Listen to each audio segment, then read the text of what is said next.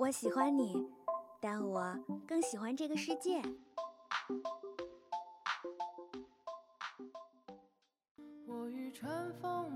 如果能与时间白头偕老，假如有一天你遇到了跟他长得一模一样的人，他真的就是他吗？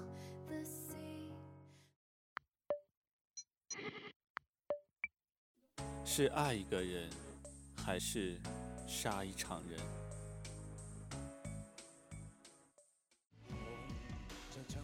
请给我一天的时间。生而为人，我很抱歉。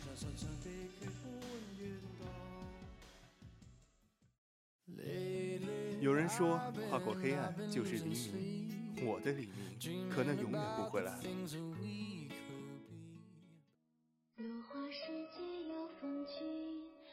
斯人若彩虹，眉眼曾似雨。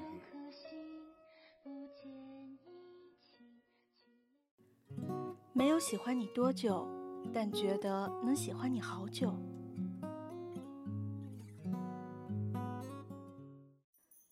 这里是二零二号街一号店，本店货品种类丰富，样式齐全，欢迎光临，玩转青春。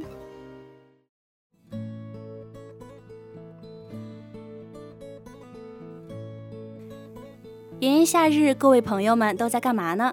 上课、学习、工作之余啊，这种天气还是应该宅在宿舍里，吹着空调，吃着西瓜，看剧追番。空调配西瓜，还有比这更幸福的事了吗？阔别许久的次元城终于在今天回归了。本期节目，我们给大家带来六部好番，赶紧搬好小板凳儿，一起来看看吧。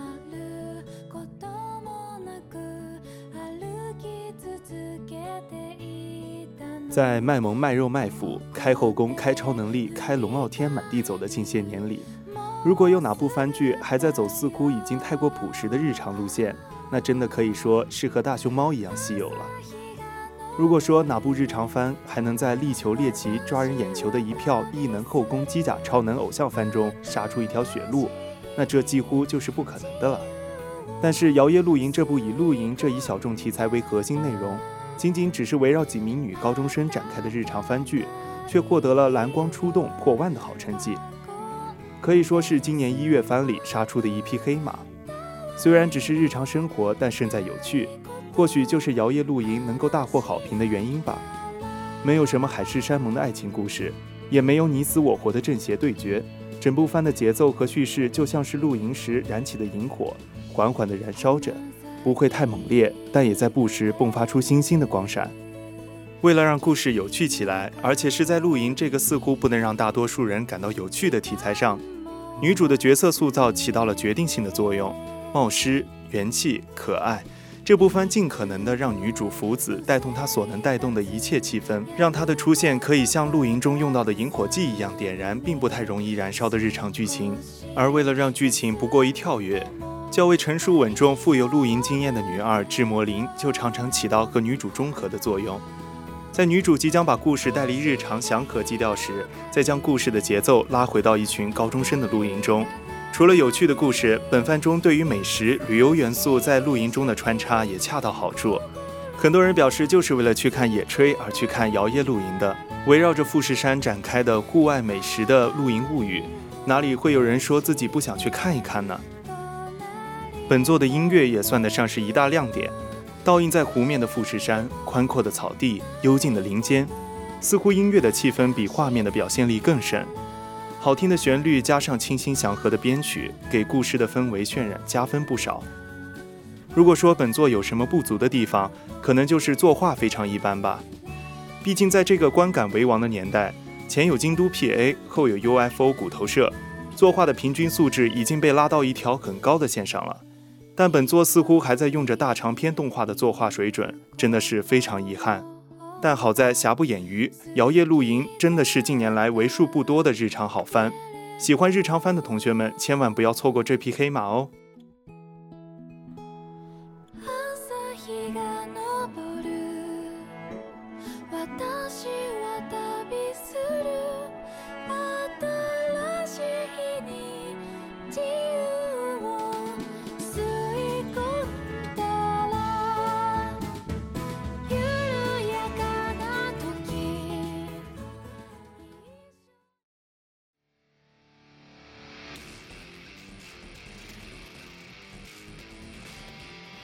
全超人》这部动漫，相信所有喜欢二次元的朋友们都或多或少的听过。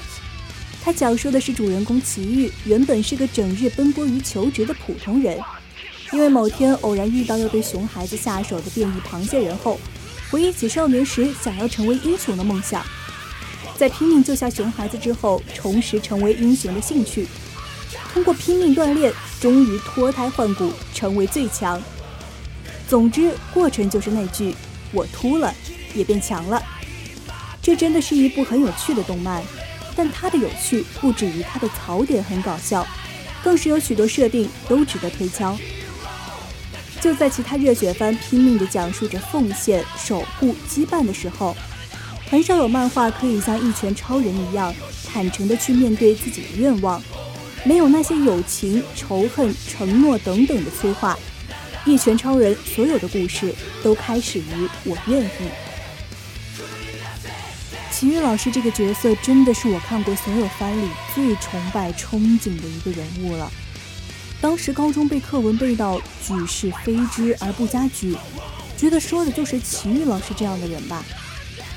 其实很多人喜欢这部漫都各自有各自的理由，但我相信所有人之所以被一拳超人所吸引、所感动。更是因为他所宣扬的三观，整部漫画都在讲一个故事，就是什么是兴趣使然。凡是看热血漫主角都必定有个不可磨灭的信念，比如路飞的梦想是成为海贼王，鸣人的梦想是当上火影，当然老师也有个异常坚定的梦想，那就是成为英雄。但不同的是，老师的境界更加令人折服，他不需要任何的认可。不需要成为别人眼中的英雄，不需要自己成为普通人的精神支柱。他救了许多人，可从来没有得到感激，甚至还将自己置于流言蜚语之境。但他一点也不在意。他说：“所以只要我觉得满足就够了。”总之，在我的眼中，奇遇老师是真正的英雄。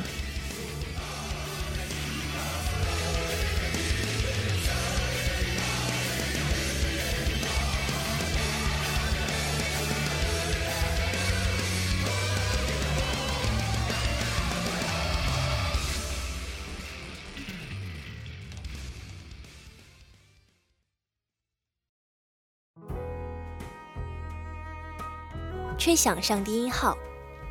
金吹作为京都动画魔改的又一部成功作品，凭借着其高水准的作画、配音、剧情、音乐，一经播出就被日本动画圈誉为业界标杆。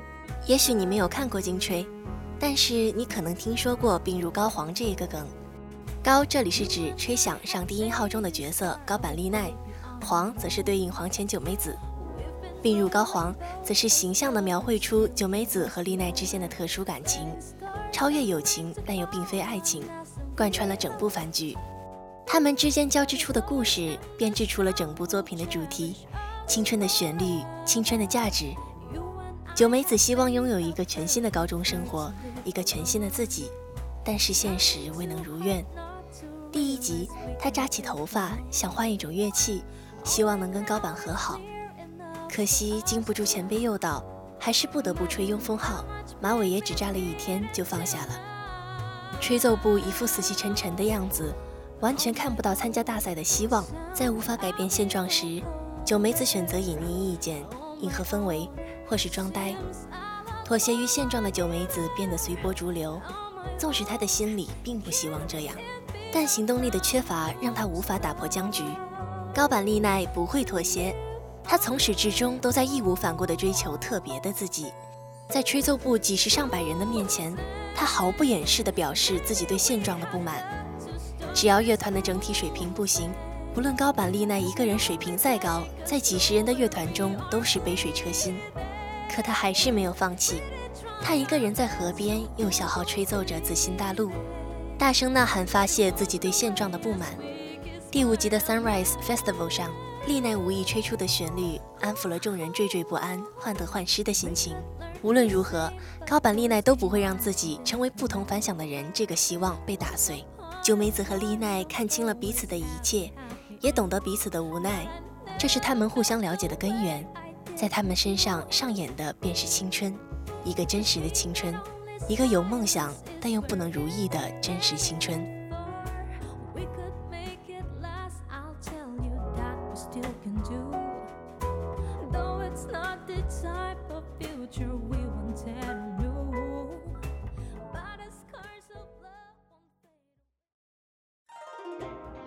少年锦衣卫是由博彦映画于二零一七年出品的五十二集三 D 原创动画，以明朝为舞台，讲述了锦衣卫袁小棠追捕三大盗贼，并与南征府司周旋的故事。动画第一、第二季已经于二零一七年二月和九月分别播出，今年应该是会播出第三季。最早认识到这部动画是去年通过 B 站某 UP 主的漫评知道的，当时我是挺意外，这个平日都在评论日漫的 UP 主，怎么突然点评了一部没听过的国漫呢？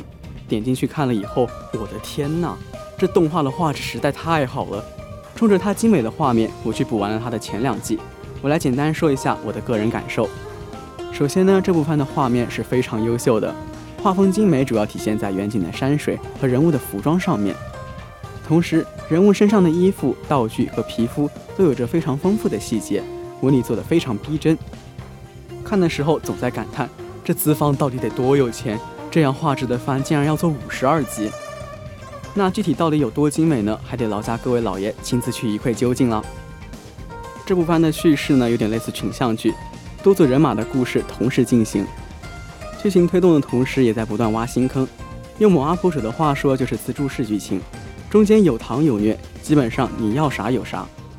前两集看下来，虽然制作组对于剧情的节奏拿捏有点问题，但是故事整体还是比较有趣的。最后，它的另一个看点就是打戏，虽然谈不上国漫顶尖，存在不少瑕疵，但是整体看下来算是不错的，打斗流畅，动作设计用心。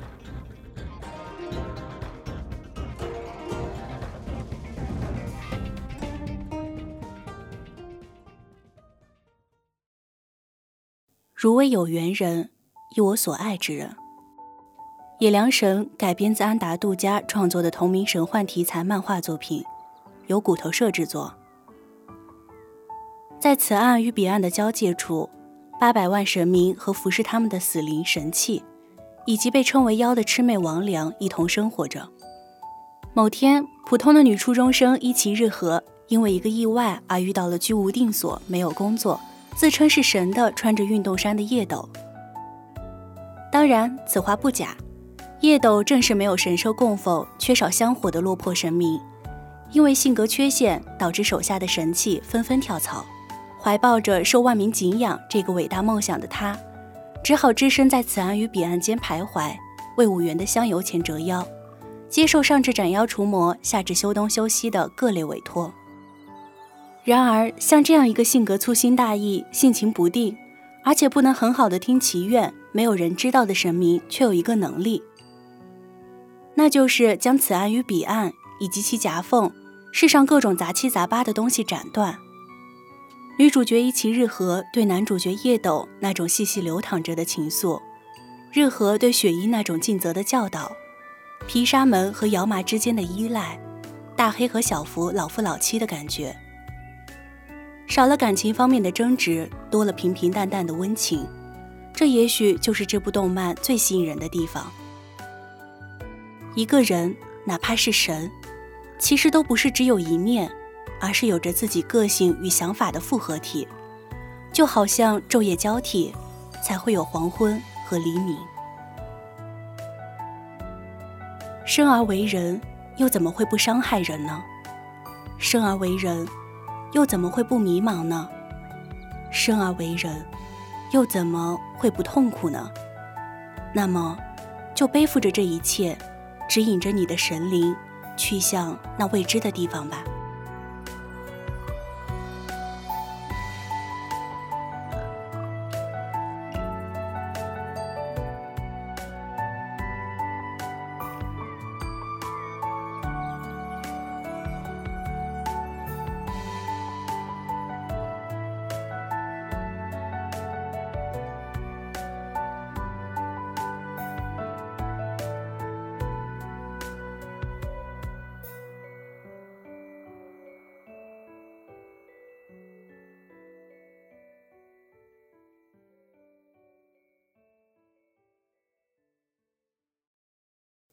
总有一天，那双眸中所见的景色，存在于暴风雨彼端的事物。是的，关于终点的另一侧，人们所谈论着的故事，我仍然一无所知。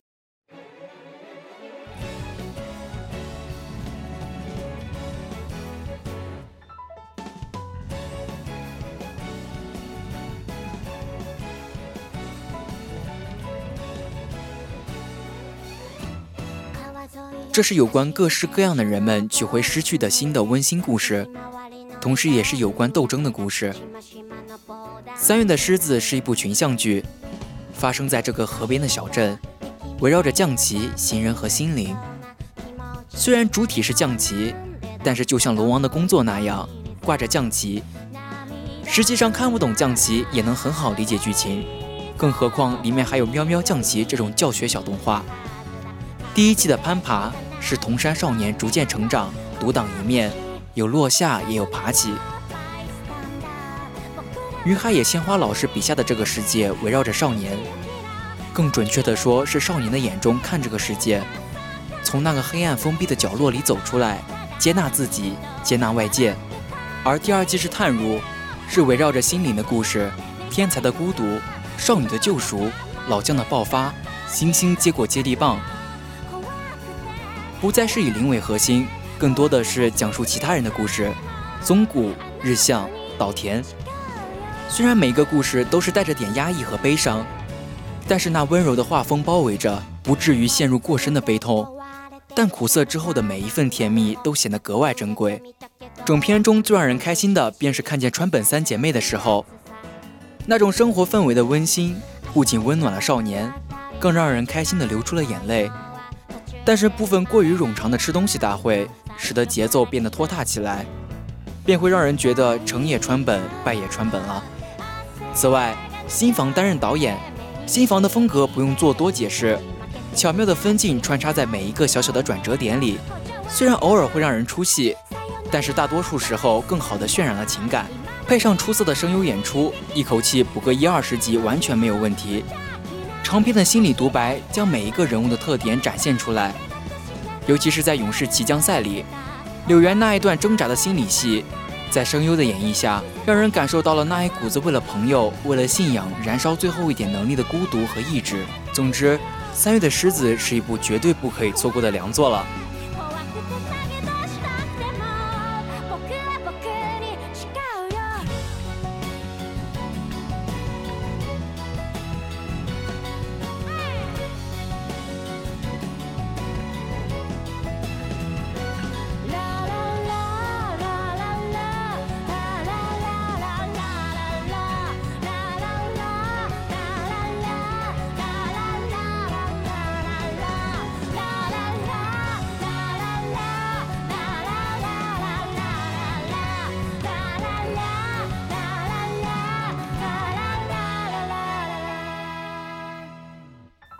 好了，以上就是本次次元城的动漫推荐了。那么本期的玩转青春到这里就要和大家说再见了。播音：大脸、三鱼、海雾、飞竹、山川、随便、机务、贝贝；采编：圈九、飞竹、九季、三鱼、随便、诺 C；协众监听，感谢大家的收听。我们下周同一时间不见不散。